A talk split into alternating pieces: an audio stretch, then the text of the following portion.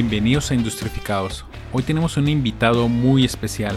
Tal vez no lo conozcas por nombre, pero muy seguramente has utilizado sus servicios. Noé Morales es el fundador del sitio web empleonuevo.com y nos platica su historia de emprendimiento y nos da un pronóstico educado de lo que pasará en los próximos dos años con relación a la empleabilidad en la frontera y sin más spoilers los dejo con el capítulo.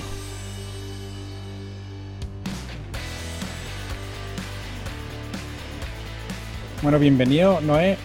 Sé que tu agenda está un poquito ajustada.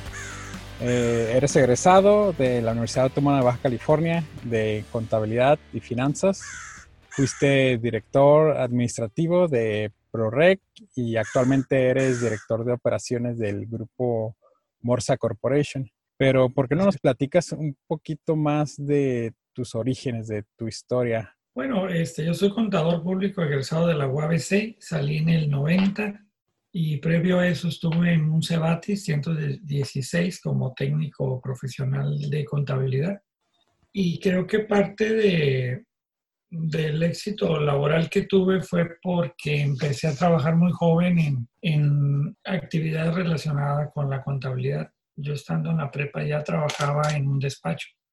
Entonces, toda la carrera universitaria ya a partir del tercer, cuarto semestre yo ya llevaba contabilidades, entonces supe combinar la parte laboral práctica con la, eh, la parte eh, educativa. Entonces al final del día se me fueron dando las cosas eh, muy fáciles porque pues cosas que yo veía en la parte laboral las iba y las rebotaba con los profesores. Entonces tuve la fortuna de tener éxito laboral muy joven y entré a la industria maquiladora, estuve en empresas nacionales como Cemex. Y entré a la industria maquiladora recién egresado de la, de la universidad y al año se dio la oportunidad de una gerencia, entonces ya a los 24 años ya era gerente de una maquiladora con 27 personas a mi cargo, ¿no? incluyendo el área de recursos humanos, contabilidad, ¿Y eso cómo es que pasó? ¿Por la experiencia que tenías o por recomendación?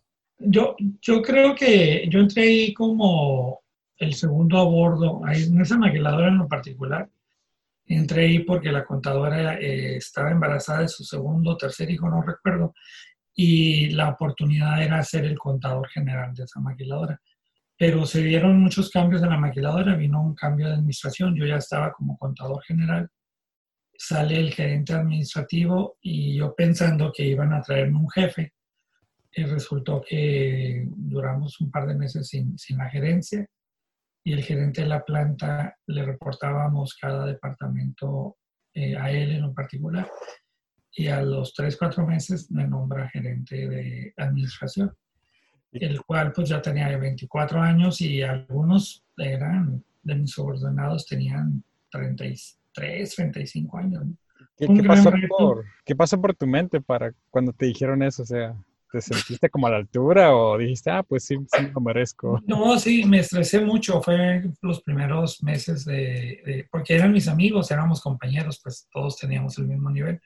Entonces, al ser yo el jefe de ellos posterior, eh, fue una evolución interesante porque pues no sabía cómo tratarlos, ¿no? Si amigos de, de viernes en la tarde o, el jefe directo estricto, ¿no? Y, creo que ahí aprendí bastante, me tomó un par de meses entender que, que hay una línea muy delgada entre ser el jefe eh, y el ser el amigo y el buena onda y la gente se confunde, ¿no? Pero bueno, al final del día este, salimos avantes ahí, salió, este, me conservé un par de años, creo que cinco años. ¿Tuviste un mentor ahí para, digo, en, en ese proceso como de de tú entrar a, la gerencia?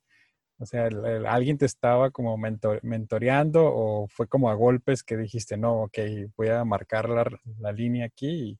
Eh, tenía muy buena comunicación con el gerente de la planta y, le tenía la confianza. Él más bien me tenía, eh, me coachaba en ese aspecto y el gran, el gran reto era conservar a los amigos, ¿no? Los colaboradores. Eh, hubo uno o dos bajas este, y pues entré al quite y la verdad es que era muy estresante porque eran áreas que inclusive no tenía tanto expertise. Si hubiese sido solamente finanzas, pues yo ya tenía que te gusta 8, 10, 8 años en el, en el tema de finanzas, ¿no? Pero, pero era recursos humanos, contratar, eh, eh, darle las gracias a los colaboradores, temas de finanzas, este, tema de tesorería, compras. Entonces, fue bueno el retorno. Tenía, que te gusta, 26 años cuando me pasó eso. Y mientras mis compañeros de, de la escuela, pues apenas estaban trabajando en, posiciones... De practicantes. no de practicantes, pero apenas algunos los acaban de nombrar contadores, otros estaban todavía como segundo a bordo del contador general. Entonces esa parte siempre me gusta platicarla porque me quisiera poner como ejemplo que cuando tú conjugas la parte laboral eh, de temprana edad con la parte educativa y van de la mano, pues vas a sacar mucho provecho porque vas a adquirir conocimiento de causa en tu área donde te vas a desarrollar como profesionista, ¿no? Entonces, al final del día, esa, esa parte me gusta, me gusta mucho platicarla, ¿no? ¿Y qué pasó? ¿Pasaron como esos meses de acostumbrarte ahí y de ahí fue más fácil? Sí, yo, fueron 20, a los 24 años fue el, nombramiento, este, duré, ya tenía un año, entonces duré cuatro años, salí a los 28 de esa empresa para, para crear la otra maquiladora que se llama ProRec. ProRec era una maquiladora que inclusive este, era un grupo compacto de, de una empresa que nos fuimos un, cinco gerentes, el gerente general y cuatro gerentes más. Y, lo curioso de ProRec es que esta empresa, inclusive yo escogí el nombre. ¿no? ProRec es el vocablo de productos recreativos. ¿Ustedes la fundaron? Nosotros la fundamos, digo, como empleados, pero, pero este, nosotros dimos de alta. De hecho, yo fui el empleado número uno de la empresa. Eh, ProRec eh, le hacíamos manufactura a dos marcas, eh, una californiana y otra tejana, Yakima Products y la otra era Camelback.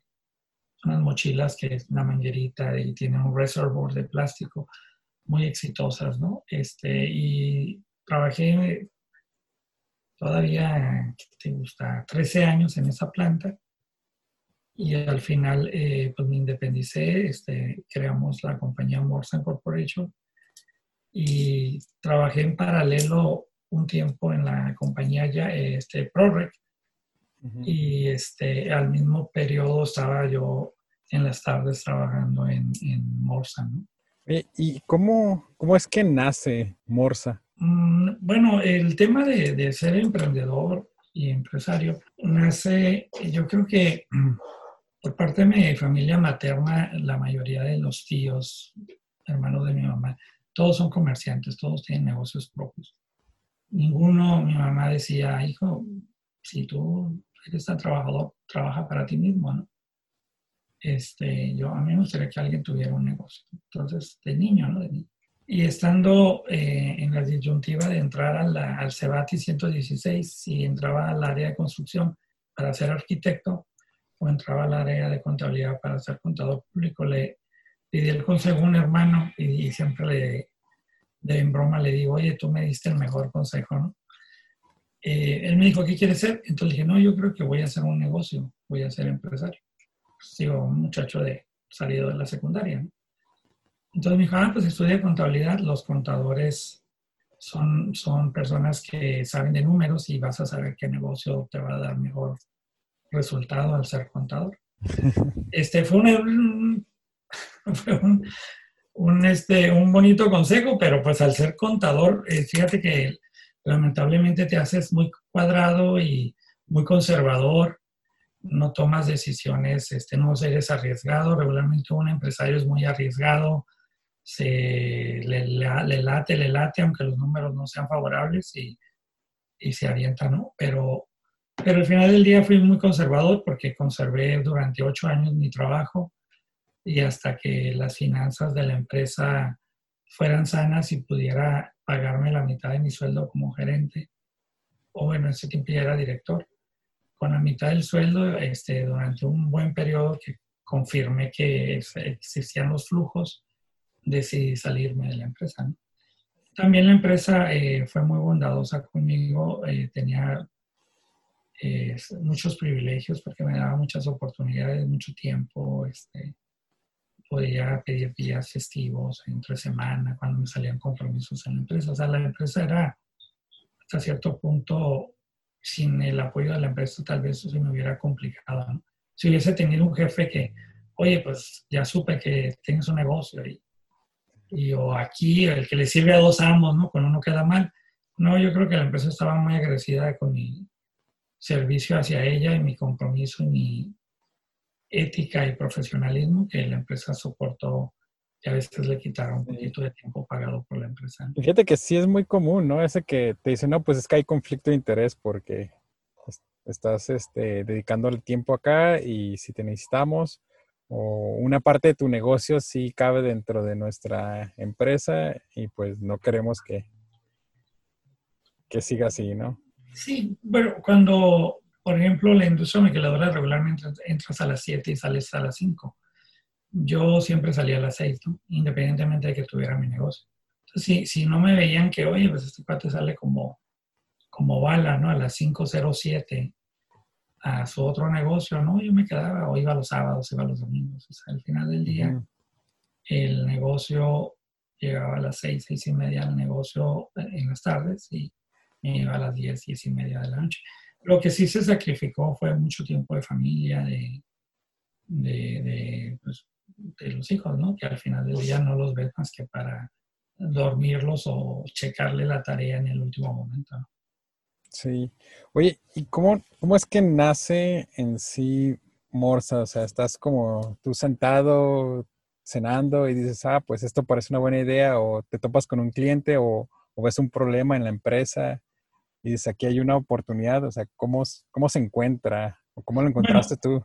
Este, está interesante, mira, lo que pasa es que estaba dando clases en la universidad también, siempre he sido muy activo, siempre eh, trabajo desde los 16 años de forma ininterrumpida. Entonces, al final del día, siempre la universidad la estudié en la noche. O sea, el llegar yo a las 11 de la noche a mi casa cansado y haber hecho un examen de 9 a 10, este, no está fuera de mi, de mi capacidad. ¿no? era normal. Era normal y siempre he buscado ese reto, ¿no? Siempre he estado ahí. Inclusive cuando ya soy empresario me meto a organismos y estoy en asociaciones y a veces es incomprensible el tiempo que le invierto, pero, pero al final del día la idea fue esta, ¿no? Yo estaba dando clases en la universidad, fui a reclutar un contador porque ya la empresa ProRec ya, ya éramos 140, 150 empleados y, y ya el que yo llevara la contabilidad ya no era tan sano porque ya había otro tipo de situaciones fui a la universidad, me encuentro una amiga y me dice, oye, ¿por qué no te dedicas a dar clases? No, pues si lo que vengo es a reclutar gente, no a que me recluten. y al final este, me quedé más de dos años o casi dos años en dando la área de la clase de costos. Y estando ahí, eh, estando en la universidad, me, dio, me dieron una clase a las seis de la tarde y la otra a las nueve de la noche. Entonces decía, pues no tiene sentido salirme y ir a mi casa y regresarme. Entonces lo que hice fue que eh, siendo maestro en la universidad, en la UABC, en mi alma mater, también lo hice como agradecimiento de devolverle a la ciudadanía lo que la ciudad nos ha dado, ¿no? El Estado. Eh, la, la universidad es muy barata, ¿no? Y la calidad es muy buena. Al final eh, tomé una especialidad en finanzas. Y esta especialidad en finanzas tuvo una clase que se llamó Casa de Bolsa y a todos los alumnos nos dieron 100 mil pesos. En dinero virtual, ¿no? En una libreta eh, universitaria, ah, este, tenía el nombre del alumno, ¿no? Y, agarra, y entonces creo que los martes, no me acuerdo, un día a la semana, comprábamos y vendíamos las acciones, ¿no? Este, y, el profesor nos, pide, nos pedía que fuéramos acciones nacionales, BIMBO, grupo, grupos CEMEX, grupos nacionales, ¿no? Televisa, este tipo de empresas que, está muy pobre la, bolsa de valores mexicana, pero al final del día sí hay acciones mexicanas, va a comer en ese momento, ¿no? Y lo interesante está en que eh, íbamos y agarramos la libreta y apuntábamos de los 100 mil pesos que nos dio el profesor, pues lo vendíamos y comprábamos y vendíamos. Íbamos anotando y el profe le ponía un ganchito a cada, como que lo revisaban. Y era muy complicado en 1999 tener acceso a, la información y lo vendía nada más el periódico financiero. Y en el periódico financiero este, nada más se conseguía en la farmacia Delta y en la farmacia Gucher. Entonces yo dije, oye, pues es complicado conseguir este, este periódico, ¿no? El financiero. Entonces dije, pues si soy el gerente de la empresa, pues hago una suscripción. Y me llegaba el periódico financiero todos los días a la, a la oficina y el guardia, antes de que yo llegara, ya lo tenía encima de mi escritorio. Entonces leía todos los días acciones en 1999 de los .com. Okay. .com y Altavista y Yahoo y Estamos hablando de épocas donde no había internet en las empresas. Entonces yo, yo empecé a analizar, oye, eso del punto com suena interesante, ¿no? Y, este, y la compañía Yakima nos pone equipo nuevo a toda la empresa y nos pone internet a toda la empresa. Muy pocas empresas tenían internet este, dedicado, ¿no? Teníamos muy buena velocidad, el corporativo era muy orientado a tecnología, entonces nos llegó un equipo nuevo y muy buena velocidad. Entonces yo entraba, la, veía el periódico y le tecleaba ahí http diagonal diagonal dos puntos triple w y empecé a entender un poquito del punto com. Y en ese mismo este, periodo tuvimos un crecimiento en un área de, de la empresa, nos trajimos una, mano, una integración vertical, el área de metalmecánica, y puse un anuncio en el periódico y no me llegaba gente y estamos complicados de ahí para la gente. Estamos hablando de 1900, en el 2000. Okay. Este, y dije, ¿sabes qué? Voy a hacer una página que, que conecte a, a, los usuarios, a los buscadores de empleo y a las empresas. Y así fue como desarrollamos Empleo Nuevo. Es un, fue el producto emblemático de Morsan y después hemos sacado otros productos. Todos nuestros productos tienen que ver con, el Internet, todos son .com.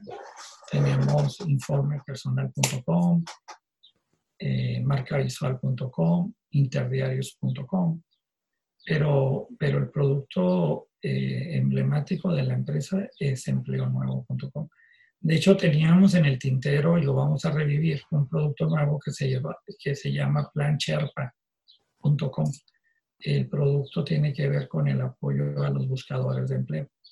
Mm. Eh, va a haber mucho desempleo, entonces vamos a dar capacitación y va a haber unas entrevistas en línea. Eso, plancherpa.com es un producto que, que lo, lo, ya lo teníamos arriba y lo bajamos y ahorita lo vamos a revivir. Ok, y regresando un poquito al, al empleonuevo.com, ¿cómo, ¿cómo sucedió eso? ¿Cómo dijiste, ah, pues contrataste a un programador o hiciste outsource la plataforma o no creo que había temas en ese entonces, ¿no? Que podías comprar Teams. Pues hice varios intentos eh, fallidos y, y, la verdad es que yo lo, lo, tenía como en la mente, ¿no? Como, ¿Qué eran las necesidades? Tuve la fortuna de, de, estar yo del otro lado del escritorio y de identificar las necesidades del usuario, que era el gerente de recursos humanos que tenía la necesidad de contratar personal, ¿no? Entonces, al final del día, eh, tuve la, la, dicha y la fortuna de eh, localizar un buen programador, un programador que me cambió las citas dos veces y a las seis de la tarde y llegó a las, a las siete y que llegó con la chamarra al revés. Entonces dije, ay, caray, este cuate. Y este día le di 500 dólares para iniciar el programa y a la semana me trajo algo horrible pero sí entendía, el, el, o sea, entendió el concepto, ¿no? De que era, iba a ser un portal de conexión entre los usuarios, buscadores de empleo y las empresas, y que y, y, y se identificó cómo se iba a monetizar, que las empresas iban a pagar por postear las vacantes. Porque le expliqué, mira, el periódico esto es, nosotros yo creo que debemos de ser un periódico, pero en vez de que el, la gente vaya a la esquina a comprar el periódico, va a entrar al internet y va a postear empleonuevo.com. Y ahí van a estar las vacantes. Entonces, sí, sí más o menos, ¿no? Este, se tardó como unos ocho meses en hacerlo. y salimos con un producto muy, muy pequeño, muy escueto, con algunas cosas interesantes. Por ejemplo, le estábamos valor mucho al tema de practicantes y estudiantes. Sí. Yo, esa, esa parte de practicantes y estudiantes yo la veía como una, como una gran necesidad para apoyar a los estudiantes. Eh, tiempo, tiempo eh, jornada reducida, inclusive la del título de jornada reducida ahí venía, ¿no? Eh, pero pasó algo muy chistoso. Cuando le, le, dije, pues nunca le especifiqué que iba a ser para Mexicali, Tijuana, Ensenada, Ciudad Juárez, Monterrey. Y como a los seis meses le, lo contraté con una iguala. Bueno, le contraté el programa y después para conservarlo y mantenerlo este, vigente, le, le lo mantuve con una iguala. Como a los seis meses le dije, oye, pero ¿dónde voy a abrir Mexicali? Porque quiero ya ir a vender a Mexicali. Y me dice, es que usted, nunca me dijo que iba a haber muchas ciudades, yo nada más le creé Tijuana. Y entonces dije, oye, pero no, ¿por qué no puedo crear Tijuana? Digo, Mexicali, ¿no? Pues es que usted... Entonces me puso un ejemplo muy chistoso. Me dice, mire, usted me pidió una casa de un piso o nunca me especificó la casa. Yo le hice una casa de un piso. Los cimientos, la estructura de la base de datos es para una ciudad. Entonces rediseñamos muy pronto el, el, el primer, el portal original fue rediseñado como al año. ¿Completamente? Sí, más o menos. Y después duramos muchos años con ese portal, como cuatro o cinco. De hecho, ahorita tenemos un portal ya terminado, pero con esto de la pandemia lo íbamos a, anunciar en enero con bombos y platillos y ahorita lo tenemos pues en el horno, ¿no? Y cocinándose un poquito más porque no lo hemos podido sacar porque no, no la gente no estaba en, en un momento, ¿no? Este apropiado para la, para la nueva plataforma. Yo te quiero agradecer porque uh, pues mis primeros trabajos yo los obtuve de empleo nuevo. ¡Ay, qué padre!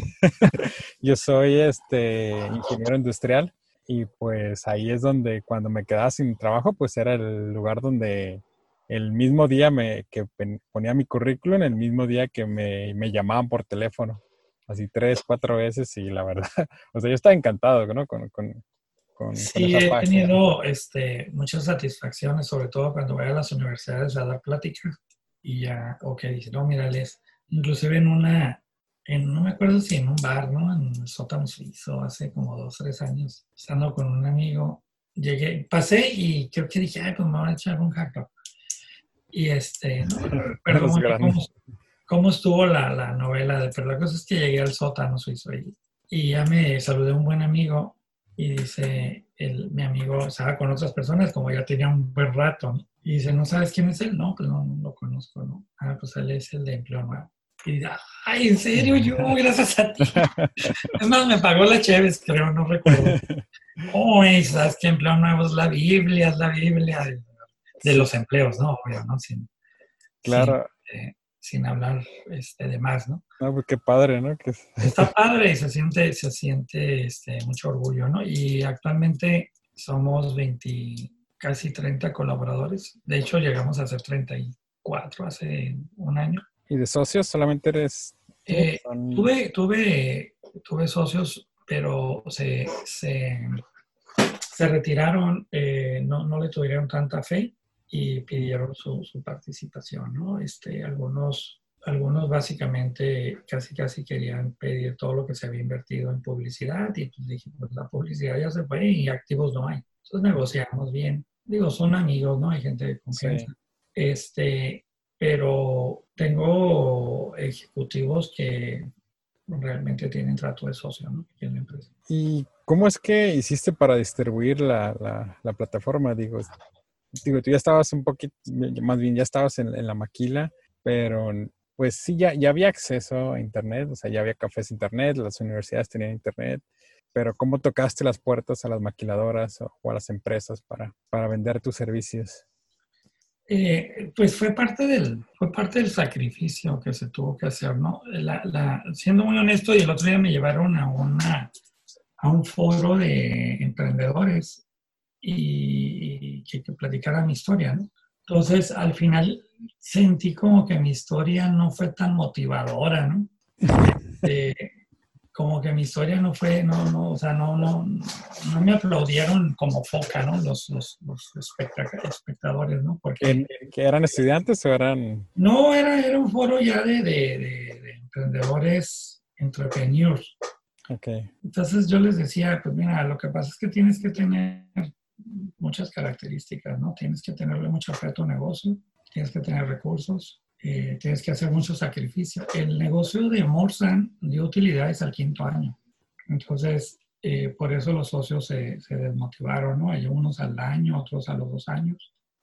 Este, ¿Sabes qué? No, pues yo no puedo. Este. Entonces tienes que sacrificar. El, el tema es que ahorita el emprendedor quiere hacer un negocio este, en seis meses, ¿no? Maruchan. Sí, o sea, lo quiere hacer muy rápido, quiere tener este, todo el mundo quiere la historia de Mark Zuckerberg, ¿no? Y, la verdad es que ya hay mucha competencia en todos los sectores. Si tú vas a un lugar, ya hay un pastel repartido. Si tú te quieres comer pedazos de pastel a alguien, le vas a quitar ese, esa, ese triangulito. Y al quitarle en cualquier segmento, ¿no? Eh, yo tuve la fortuna de, de tener la visión del Internet donde no había Internet. Fuimos a muchas maquiladoras que el gerente de recursos humanos no tenía acceso a Internet. Y me decía, es que yo no lo puedo usar, o sea. Oh, ok. Era, fue, fue, el timing fue perfecto, este, pero al final eso nos tardó un par de años que, que diera resultados positivos. ¿Y solamente te moviste aquí en la Baja o fuiste también a toda la República? Pues para lo que alcanzaba, ¿no? Básicamente nos posicionamos en Tijuana eh, el primer año, en el segundo año Mexicali nos recibió con los brazos abiertos.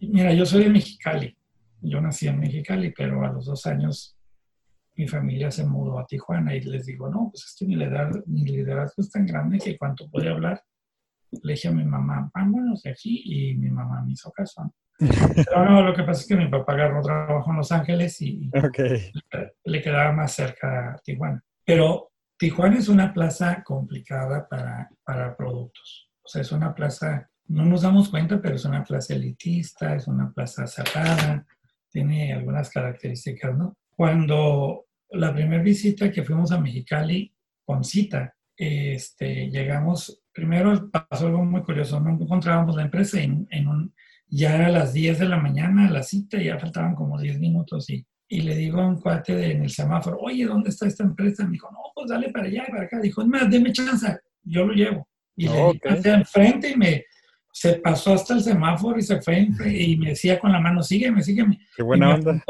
ahí está la fábrica y se regresó, o sea, él no iba para allá.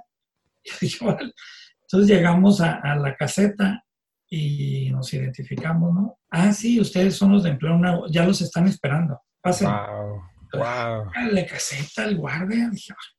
Llegando a la recepción, dice, ah, ya, ahorita ya vienen, gustan algo de tomar. Y ya llegamos a la empresa, la sala de juntas, y dijimos, órale, Mexicali es otro rollo. Este, al final del día eh, nos posicionamos en baja. Eh, los primeros ocho años eh, no veíamos otro territorio que no fuera baja. Y, cliente que compraba, cliente que mantenía la membresía de por vida. Tenemos clientes que tienen 20 años con nosotros. Tenemos clientes que, este, que nos han dado su confianza por, por 20 años y que ya es un estándar, este, ya nos tienen en sus presupuestos y tenemos la, la fortuna de que tenemos la, la gracia de, de, su patrocinio. Eh, hace cuatro años iniciamos en el Bajío con oficina y con una ejecutiva, tres personas en el Bajío, en un edificio muy bonito. Bueno, previamente hace 10 hicimos un intento en la Ciudad de México, en Santa Fe, y no nos fue muy bien. Ok, eh, ¿ya había algo allá entonces? Sí, estaba, estaba la, la, empresa, una empresa que tenía un mercado ya muy, muy posicionado. Y aparte todo es muy caro, o sea, la publicidad es muy cara, eh, posicionarnos en, el, en, en, la gran urbe de la Ciudad de México, no había dinero que alcanzara. Entonces, eh, dimos la retirada, duramos un año y no, no, no nos fue bien. Este, las compañías globales, los bancos, todos firman contratos anuales y, y al final eh, este, nos retiramos, pero hace cuatro años, ya van a ser cinco que abrimos el Bajío. El Bajío está este, experimentando algo muy parecido como estuvo Baja California en los 90, ¿no? La industria automotriz, la Nissan, que la, Nissan no está en Bajío, está en Aguascalientes, pero la Toyota, Honda, Mazda. Son clientes eh, grandes. Sí, son, las zonas industriales muy grandes, parques industriales muy bonitos, muy bien hechos. Entonces, este, le llaman el Triángulo de Oro, que es, Guanajuato, Querétaro y San Luis Potosí. Eh, la proveeduría entra de Asia a través de los de Manzanillo.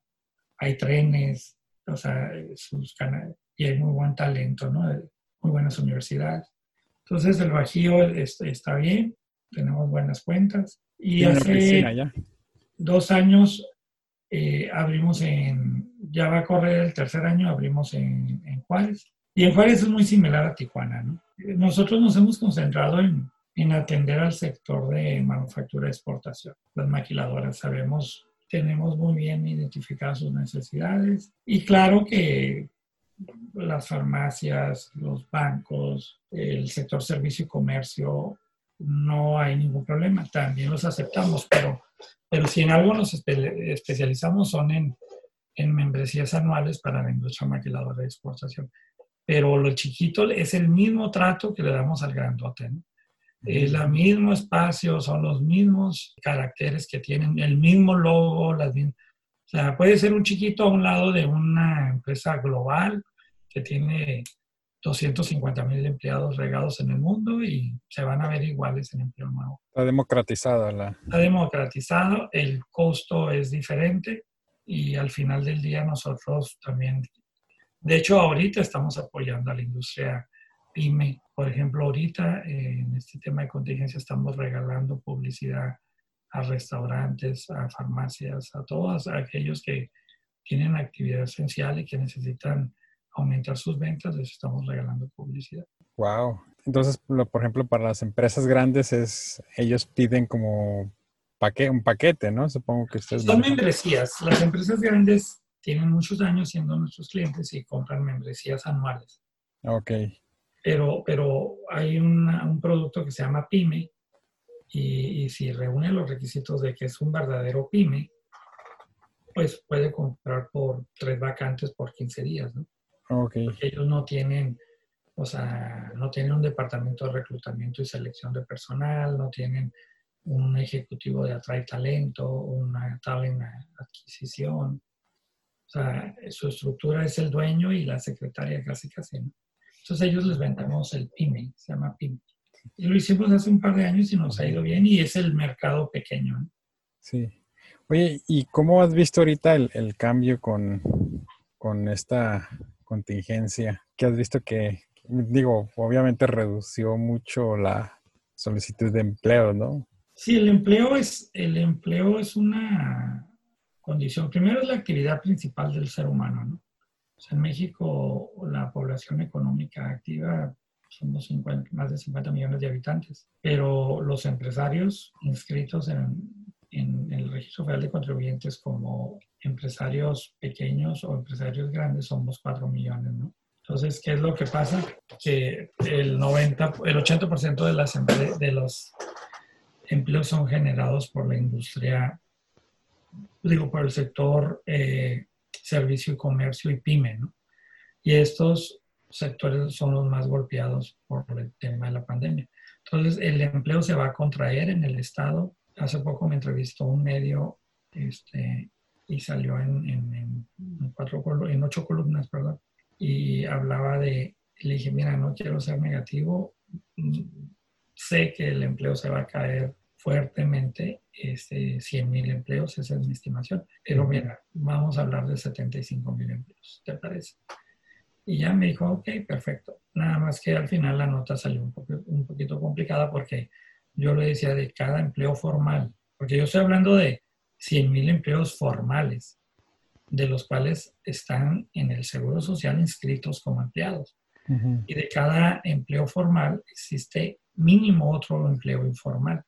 Entonces, si se caen 75 mil empleos formales, por ende va a haber mucho desempleo. Ahora, el tema del empleo, pues es, un, es una acción donde las personas se, pues, se, se se contratan de acuerdo a la oferta y la demanda. Y el salario tiene algo que ver también con ese tema, ¿no? Cuando un patrón, un empleador tiene una vacante, por darte un ejemplo, ¿no? Tiene una vacante de un auxiliar contable y se le va por alguna razón porque se casó y ya no va a trabajar y esa vacante él ya tiene un sueldo definido en su presupuesto de 2.200 pesos libres a la semana. Y si postea esa vacante en empleo nuevo y le llegan 15 currículums y de esos 15 currículums, 5 se ven muy bien, que reúnen el perfil, que tienen la experiencia, la expertise, y le piden 2.500, el, el, empleador va a decir, oye, pues espérame, oye, pues entonces le estaba pagando poco a mi empleado, ¿no? Pero ahorita, y, no, y esas personas no, no aceptan ese empleo en menos de 2.400, ¿no? Uh Oye, pues, pues de modo voy a tener que pagar 200 pesos más, ¿no? Entonces, por eso yo digo, el salario se rige bajo las leyes de la oferta y la demanda, es un commodity. Pero ahorita el desempleo va a ser tan alto que las mismas condiciones, la misma historia, van a subir un anuncio en el, en el empleo nuevo y van a llegar 60 currículums y el, el, el, empleador dice, oye, pues mi auxiliar contable que tenía este, tres años ganaba 2.200, ¿cuánto desea ganar usted? De esos que ya preseleccionó y van a decir lo que sea. Pues para abajo va, ¿no? No quiero perder, por favor, considéreme. Híjole. Acepto hasta 1.800. Entonces el patrón va a decir, híjole, pues, bueno, pues le voy a pagar 2.000. Y si ya veo que es muy buena, le voy a pagar los 2.200, pero no le voy a pagar los 1.800. Pero ya bajó 200 pesos. ¿Se explico? Entonces, los salarios se van a ver impactados por la sobreoferta de candidatos. Hoy ya cambió la regla o va a cambiar la regla. Hoy los patrones que tengan eh, alguna vacante, pues van a poder decir, espérame, yo quiero seleccionar a los, al mejor candidato. Y hace, hace dos años era al revés. Oye, no me llega nada. O sea, nosotros con clientes pymes nos tienen la confianza de, oye, espérame, es que no me llega una secretaria que valga la pena. Pues, ¿cuánto desea pagar? No, pues estoy pagando 1.600 pesos. Pues una secretaria de 1.600 pesos, discúlpeme, pero ganan 1.800 en una maquiladora, ¿no? Ah, entonces mi problema es el salario. Sí, si usted primero ya secretarias no existen, ¿no? Usted es una asistente administrativa. Si usted quiere contratar que sepa compra, que le ayude con esto, le ayude con aquello, le haga las compras de, de los insumos de papelería, o sea, es una posición administrativa. Debe de pagar mínimo 1.800 pesos. Oiga, pero pues no va a llegar candidata viable. Entonces ahorita va a ser al revés.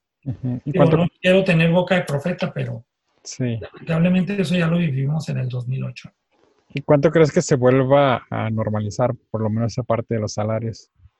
Eh, pues mira, yo creo que nosotros tenemos una dependencia muy fuerte de la industria maquiladora. Eh, no, no todo lo que veamos en, en Televisa el Canal 2 o el Televisa Nacional va vamos a vivir esa experiencia nosotros. Nosotros tenemos una dependencia, el 60% de los inscritos en el Seguro Social trabajan dentro de una maquiladora. Entonces, eh, tú mejor que nadie sabes que las maquiladoras, inclusive, chécate en el estacionamiento y ves todos los carros del año, los jóvenes, profesionistas, los ingenieros, todos ellos ganan, ganan muy bien. Eh, esa derrama económica es esa a, aplastadora, ¿no? Todos los jueves este, hay dinero este, rodando en la ciudad. Entonces, creo que eh, vamos a depender más de la situación económica y del consumo de Estados Unidos que la situación económica de México en esta zona. Si tú esta entrevista tú me la estuvieras haciendo en Querétaro, estuviera muy negativo, porque la industria de Querétaro es monoproductora, tienen un solo sector, que es el sector automotriz. La industria maquiladora en Baja California y en Juárez está muy diversificada. Tenemos industria médica, industria automotriz, electrónica, electrónica avanzada, el de las televisiones todavía hay algo, el tema eh, de autopartes, automotrices, entonces la industria de la defensa, este, entonces, eh, la industria maquiladora está, está bien este, diversificada. Creo que si los gringos con el plan de rescate de, de, de Trump se aplican, nos va a tomar dos años salir del, del bache. O sea, nos va a tomar dos años recuperar los 100 mil empleos perdidos. Ok, va a ser más rápido como en la frontera que en el resto de... Sí, es mucho, mucho más rápido como en la frontera. Dependemos de, Estados Unidos, ¿no?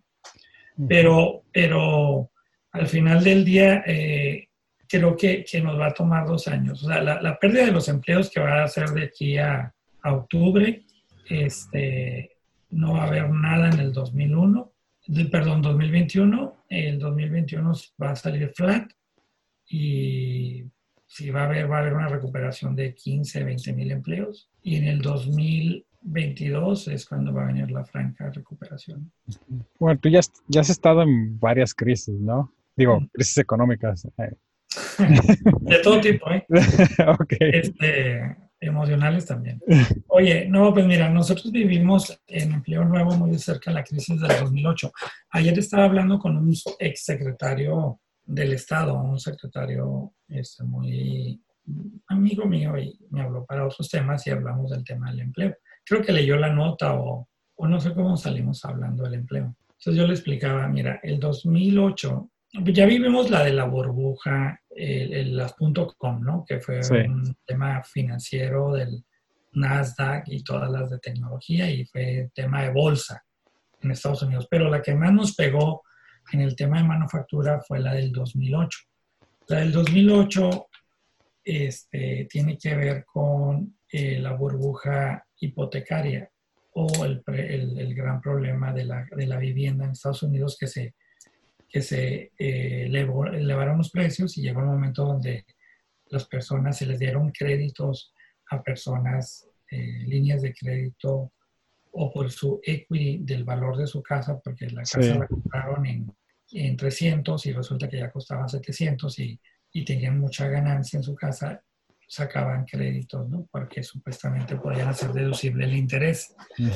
Eh, esa se llamó burbuja, esa burbuja hipotecaria eh, fueron dos sectores. El sector de la construcción, eh, porque las personas decían, oye, pues si, ¿cómo es posible que debo, yo le debo al banco 400 mil y la casa vale 380? O sea, pues mejor no la pago, ¿no? Eso en cascada se hizo un problemón y se contrajo el, el mercado en ese sector. Y a ustedes les tocó ese en el 2008. y se perdieron 45 mil empleos en el Estado, eh, por dos sectores. Por ese sector, por el sector del consumo de Estados Unidos y también eh, mucha industria al estar en crisis eh, se fue a China. Eh, por ahí hubo muchas historias de maquiladoras emblemáticas en Tijuana que tenían 15, 20 años en Tijuana y anunciaban de que iban a iniciar operaciones en China. ¿no? ¿Y por qué? Porque por la problemática. E-, esa crisis este, sí ahuyentó a la industria y se perdieron 45 mil empleos.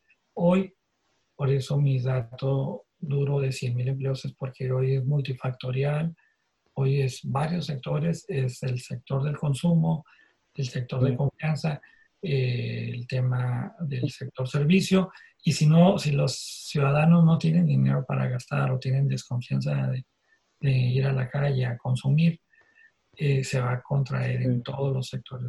¿Y cómo le hiciste para sobrevivir en el 2008? Pues curiosamente eh, estábamos, eh, acabamos de salir de números, de números rojos a números negros, tenemos tres años con saldos favorables y la verdad es que como veníamos de una crisis, todavía había mucha industria que todavía no era nuestro cliente y nos estaba comprando. ¿Se explico? Nosotros del 2008 crecimos, pero crecimos no porque vendimos más, sino porque todavía no teníamos el total del consumo de los clientes. Todavía había clientes que no nos conocían y que estaban probando y que no eran del sector del, ah, afectado, ¿no? Era el sector médico, era el sector aeroespacial, el sector electrónica. Entonces todavía había muchos clientes que en el 2008 no, no, no eran clientes vigentes, ¿no? ¿Y ahorita tienen un plan para, para este año? Bueno, para estos próximos dos años. Eh, pues nosotros eh, vamos a seguir ayudando a las empresas, estamos regalando este, flyers a las empresas que tengan notas positivas que, o acciones que tengan que informar a la comunidad. Como ustedes saben, nosotros en Tijuana tenemos una base de datos de 85 mil contactos. Tenemos 130 mil contactos en el estado y tenemos capacidad de hacer publicidad. Entonces, estamos regalando, eh, creemos en la fidelidad de nuestros clientes, sabemos que si no nos compran es no porque el servicio esté mal o empleo nuevo esté mal, simplemente porque no nos ocupan. Y sí estamos eh, preocupados, pero más bien estamos ocupados en, en cuidar el talento que tenemos en la organización y pues ser creativos. ¿no? Eh, plan Sherpa, creo que vamos a, iniciar fuertemente con Plan Sherpa. Y en cuanto se acaben un poco las notas negativas de, del COVID, eh, vamos a hacer el lanzamiento de empleo nuevo, estar en, las, en todas las marcas. Y hoy eh, creo que podemos ver nuevos territorios. Aquellas zonas donde no nos conocen, inclusive zonas que, que están ahorita en un una verdadera crisis, pudieran, pudiéramos eh, obsequiar empleo nuevo, ¿no? Zonas para ayudar. Este, son territorios que no tenemos y no nos afectan. Ya la plataforma está, ya el hosting está, el equipo de trabajo está, el área de diseño está, el área de sistemas. Entonces, ir y firmar un convenio con el alcalde de Cancún y obsequiarle empleo nuevo para todos sus hoteles no sería una idea descabellada, ¿no? Entonces hay que salirnos de la cajita, ¿no? Claro, claro. Oye, tú como emprendedor, ¿qué consejo le darías a alguien que apenas acaba de, de emprender y pues le tocó esto, ¿no? Pues mira, eh, en las crisis es como el vaso lleno o el vaso medio lleno o medio vacío, ¿no? Tú la puedes ver como tú quieras, ¿no? En las crisis eh, siempre hay oportunidades. Y, mira, que tengo un amigo que está haciendo caretas y ayer le fui a comprar cuatro caretas, cinco caretas. Y, y la señorita, muy bien, todo su protocolo de seguridad, me las dio una bolsa, había un acrílico, todo súper bien. Y le digo, ¿cuántas caretas están haciendo al día? Dijo, es que se nos acabó el material, pues estamos haciendo, hemos hecho más de 3.000 caretas. Y él nos dedicaba a hacer caretas. Entonces, él tenía un taller este, que tenía otro producto y, y conoce, es ingeniero industrial, tiene el equipo, el sellado y tenía el tema de costura y, el suaje, ¿no? Entonces decidió hacer caretas y le ha ido muy bien y las vende a muy buen costo y tiene muy buena calidad ¿no? en su producto. Entonces, otra persona que tal vez esté en el mismo sector que él, esté llorando y esté queriendo correr a sus trabajadores porque ya no tiene dinero para pagarles, ¿no? Él, yo dije, ay, caray, más de 3 mil y las vende a 100 pesos. Dije, ay, caray, pues 300 mil pesos, ¿no? Este, qué bien, o sea, una muy buena venta, ¿no? Entonces, al final del día, eh, lo que quiero, uh, mi mensaje para los que van a emprender o están emprendiendo, tienen que tenerle mucha fe a su, a su producto, tienen que identificar qué valores agregados da, uh, si ya hay una competencia, si ellos van a ser la nueva competencia, cuál va a ser su diferenciador, por qué los clientes van a comprarles a, ellos, o sea, ¿por qué van a decidir salirse de un cliente que tiene cinco años comprarlo, comprándole un producto? Tienen esos diferenciadores muy fuertes, esa reducción de costos, esa eficiencia. O sea, nosotros creemos que Empleo Nuevo vino a revolucionar el tema de la publicidad de vacantes, porque antes era el periódico y se tardaban tres días en imprimir y se tenía que hacer un diseño y la gente tenía que ir a caminar a comprar el periódico. Entonces, cuando encuentras esas diferencias, esas bondades en tu producto, ya sea que bajes costos o realices una actividad más eficiente, o sea de mejor calidad tu producto, pues tienes posibilidades de éxito, ¿no? Ya que tengas eso bien definido y avalado y no sean sueños guajiros, este, o que, que vendas porque les vas a caer bien, este, o porque tienes un chorro de amigos, ya que tengas bien definido eso, debes de tener un capital de trabajo. Un capital de trabajo y debes de tener el apoyo de tu, de tu familia, de quienes, si dependen de ti financieramente, o sea, tienes familia, hijos, esposa, carro, que pagar, casa que pagar, hipoteca que pagar, educación privada. Tienes que tener un buen saldo en tus cuentas de banco para poder aventarte con capital de trabajo suficiente, ¿no? O sacrificar, ¿no? Sabes que el carro lo devuelvo, me compro o nada más andamos en un solo carro. O sea, tiene, todo este negocio tiene, por eso te comentaba que cuando fui invitado al ese foro de emprendedores, pues como que no les caí muy bien, ¿no? Porque pues todo, todo requiere un esfuerzo. Pues querían un rockstar. O sea, no es cierto. O sea, sí hay garbanzos de a libra, claro que hay personas que llegaron al, clavo, pero, pero la mayoría de los empresarios de aquí, de todo el mundo, se debe a algún esfuerzo, algún sacrificio, ¿no? ya sea de tiempo, de darte tus gustos, de conocer el mundo, ¿no? de tener tu carro el año. ¿no? Entonces, cosas que tienes que sacrificar para poder tener ese capital de trabajo y aventarte con tu producto o servicio. ¿no? Otro buen consejo que les puedo dar es, siempre va a haber alguien que te va a decir, no lo hagas. Siempre va a estar el negativo. El... Y usualmente son las personas que te quieren, ¿no? Sí, yo creo que no, no, lo que pasa es que muchas veces eh, es importante que tú le pidas un consejo a alguien que te pueda dar un buen consejo, ¿no? Yo este, siempre que voy a las universidades y, cuando voy a las universidades públicas, me gusta ir a, a, las universidades públicas porque a veces, y todos nosotros que somos primera generación de profesionistas, este, yo, yo siempre me he quedado a trabajar tarde y cuando trabajaba en finanzas, pues el día del cierre de contabilidad me quedaba a la una, dos, tres de la mañana y al día siguiente me levantaba ahí otra vez a las 2, 3 de la tarde, de, la madrugada. Si yo le pido a, un consejo, no sé, pensando que mi papá es guardia de seguridad y siempre han abusado de él, ¿no? Y nunca le pagan sus tiempos extras y todo. Pues igual mi papá, porque me quiere y porque tal vez no tuvo la educación, me dice, no, hijo, te están haciendo tonto, te están haciendo... No, hijo, este, pídeles horas de tiempos extras, o sea, tú tienes tus derechos, a mí nunca me los pagaron. ¿Se explico? Entonces, igual te dio un buen consejo con su corazón, pero no estaba preparado para darte un buen consejo. En cambio, si le pides un consejo a un contador exitoso, a tu jefe, a alguien que tú le veas que ha salido adelante, y no estoy hablando de exitoso económicamente, exitoso, o sea, está bien tener dinero, pero si tienes bien balanceada tu familia, tu, casa, lo, lo, ves contento, que va avanzando en todo el, en todo el círculo que debe de tener, y le pides un buen consejo, pues te va a decir, ¿sabes qué? Pues ahorita estás joven, pégale duro a la chamba. Este, sí, eh, tal vez estos dos, tres meses la empresa está en una crisis. Este, si te recortaron ese auxiliar contable, pues tú haz la chamba. Y dentro de dos, tres meses, si no estás joven, no te pasa nada. Si siguen igual, pues búscate otra chamba donde sí te valoren. Ese patrón te va a retener y va a decir, este muchacho vale oro. Entonces muchas veces tienes que pedirle consejo a gente que te pueda dar un consejo y muchos sí te pueden dar un consejo, pero te lo van a dar del punto de vista de su capacidad y del cariño que te tiene.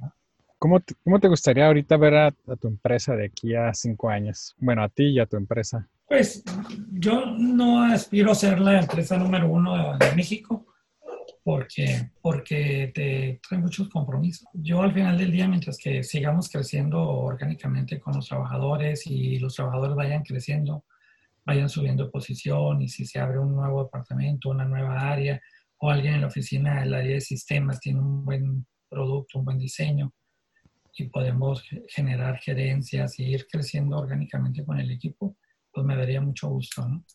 Eh, no aspiro este, ser el hombre más poderoso del país, pero con que tengamos lo suficiente, hay gente que no goza lo que tiene porque sufre por lo que le hace falta. Y ese no es mi caso, ¿no? Entonces yo creo que nos ha ido tan bien y estamos tan bendecidos que con que tengamos a la industria maquiladora y seamos los líderes de la industria maquiladora, este, y la industria maquiladora nos siga comprando de manera anual, decía, nos sentimos bien, este, ¿no? estamos, eh, creemos que en el tintero nuevos productos, eh, vamos a reactivar Plan vamos a reactivar Informe Personal. Informe Personal está haciéndose un rediseño completo. Déjame tomar eso. Ok. Informe Personal es un producto que es muy padre, que tiene que ver con los este, estudios socioeconómicos y aquí estamos, este, va a ser una aplicación, esto lo vamos a vender en, en las ciudades no vamos a hacer competencia. Si hay alguien que ya hace estudios socioeconómicos en Querétaro y es el bueno, es el más grande, le vamos a vender la plataforma para que lo haga de manera eficiente y pueda él ah, este, bien. hacerlos en línea, ¿no? Entonces, ese tipo de cosas y el, la persona que está encargada haciendo ahorita los estudios socioeconómicos, que es a punto de egresar de la universidad, él va a ser el que va a hacer la mercadotecnia y después puede viajar y puede mostrar el producto y si se queda con nosotros este, 5 o 10 años y se va de director, excelente, perfecto, aquí va a aprender. Este, entonces traemos otro producto que se llama eh, Registro Ágil y hemos hecho muchos productos, no todos han sido exitosos. Eh, le metimos mucho dinero a un producto que se llamó Archivo Escolar, que era algo que controlaba las calificaciones, las asistencias, te daba los promedios del grupo, promedio de, la, o sea, el papá tenía acceso, si el niño faltaba, el maestro le podía poner un warning, le llegaba un correo, no estuvo. Padrísimo, le metimos, este, contratamos una firma de consultoría, pero decidimos no hacerlo, ¿no? Y ya teniendo muy avanzado el, el código, decidimos no hacerlo porque nos dimos cuenta que las escuelas privadas no estaban dispuestos a pagarlo y las escuelas públicas, pues hay un sindicato que si no están obligados a capturar nada si el sindicato no les paga más. Oh, ok. Entonces decidimos hacerlo. Hemos hecho otros datos. Tuvimos un producto que se llama Datos Digitales, que era como un blog muy padre, este, y no, no funcionó. Hicimos varios ejercicios con varias asociaciones era un blog este, que ellos iban a alimentar sus notas y iban a, la gente iba, era un blog este, muy padre, datos digitales.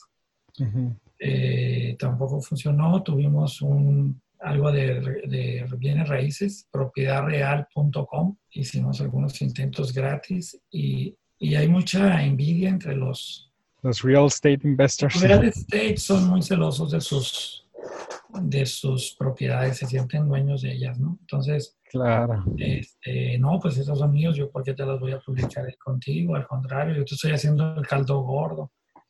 Oye, pues yo le voy a meter publicidad, publicidad, le voy a meter un chorro de publicidad a tu, a tu, a tu propiedad. Yo no tengo el contacto del dueño de la tierra o del dueño de la casa. Tú realmente vas a ganar una comisión. Ni siquiera quieres capturar. O sea, quieres que yo lo haga. O sea. Entonces, en este negocio nos ha dado oportunidad de probar otros.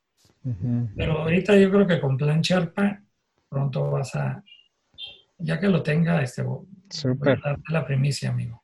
Hoy, y creo que tú eres de los emprendedores más raros que, que he conocido porque pues eres un emprendedor en serie. O sea, tú no puedes estar quieto y, y aunque dices que pues empleo nuevo lo vas a mantener en maquiladoras, pero tu mente sigue trabajando en nuevos mercados que ves y le sí, el, tiempo. mira, el registro ágil es, es, un producto, es un producto que, que, surgió una vez que me hicieron esperar para una cita con un, una maquiladora que tenía una expansión de 1.200 empleados, un nuevo contrato, y nos hicieron esperar como 40 minutos. Nosotros llegamos 10 minutos antes no, no, como 40 no, como media hora. Nos hicieron esperar. Nosotros llegamos como 10, 5 minutos antes, muy al sharp, ¿no? Muy al, tiempo. Y iniciamos la junta como 20 minutos tarde. Y era una junta que dentro de su corporativo vamos a hacer una videoconferencia. Entonces dije yo, pero ¿por qué duramos tanto para entrar? No, pues los protocolos, protocolos la... Entonces dije, ¿sabes que necesitamos crear un sistema que sea más ágil? Entonces creamos, eh, tenemos el dominio de registro ágil y estamos tratando pronto eh, buscar una plataforma que se haga un registro ágil. Todos nuestros nombres tienen que ver con el producto, ¿no? Informe personal, interdiarios son las notas de los periódicos que tú las recibes en tu correo, datos digitales, eh, propiedad real, todo tiene que ver, es un vocablo, son dos palabras que tiene que ver con la actividad principal del negocio. ¿no? pues ojalá lo podamos ver pronto en el mercado. Supongo que cuando pase la contingencia, ¿no? Lo, lo van a lanzar. Eh, el de Plan yo creo que vamos a este, hacerlo pronto. Va, es un curso de capacitación. y es una videoentrevista, ¿no? Lo, lo dimos de baja porque lo demás voy a pedir que lo den, la den de alta para cuando ya esté, ya que esté arriba otra vez nuevamente Plancharpa, este, te voy a avisar para que lo veas. Ah, perfecto, perfecto. Noé, pues creo que podría seguir platicando horas y horas contigo porque la verdad sí tengo todavía muchas preguntas, pero bueno, el tiempo todavía es limitado. Pero una pregunta muy importante, bueno, son varias, eh, te puedes explayar hasta donde quieras. ¿Cuál es tu comida favorita? Fíjate que yo pensé que era la comida mexicana, pero ahorita, este, gracias a mi hija y mi esposa, nos gusta mucho el sushi. Ah, y en un restaurante en lo particular, este, nos gusta el sushi. Perfecto. ¿El mejor libro? Pues tengo varios, eh, yo voy a estar como Peña Nieto, ¿no? pero al final del día eh, no, no, es la Biblia, pero creo yo que este, hay un libro que es importante y me lo recomendó una psicóloga que tiene que ver con el caparazón, que es el caballero. No recuerdo el título. Te ¿La armadura oxidada? Eh, esa es.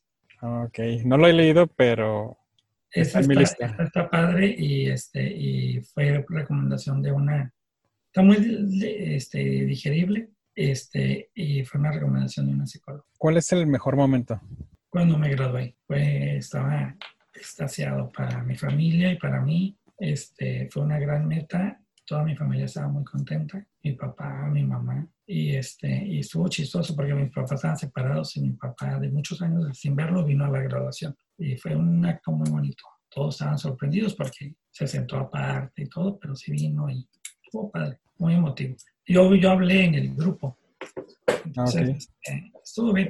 Y pues cuando nació mi hija, o sea, hay varias fechas, ¿no? Pero, pero le estoy dando un enfoque ahorita profesional, pero cortar el cordón umbilical de mi hija este, estuvo también muy padre. Ha habido varios. Cuando me casé, ha habido varios. ¿Una habilidad inútil que tengas? ¿Inútil? sí. ¿O una habilidad que alguien no conozca? Ah, caray, no sé, fíjate, no soy muy bueno. Tal vez soy muy platicador. Platico las cosas muy sabrosas.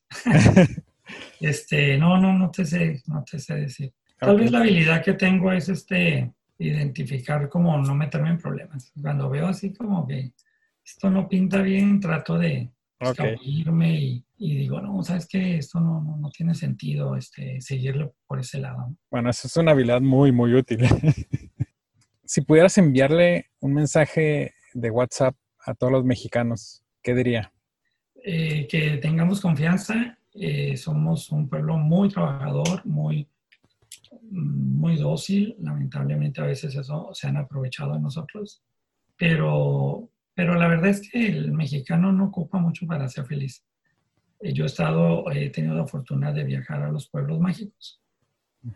Y la verdad es que yo veo a la gente en las plazuelas bien contenta. O sea, no, no saben del dólar, no saben si el tipo de cambio bajó, subió, si la gasolina. O sea, su, su, su vida es muy simple y muy feliz. Yo creo que esa es parte de las bondades que tiene México.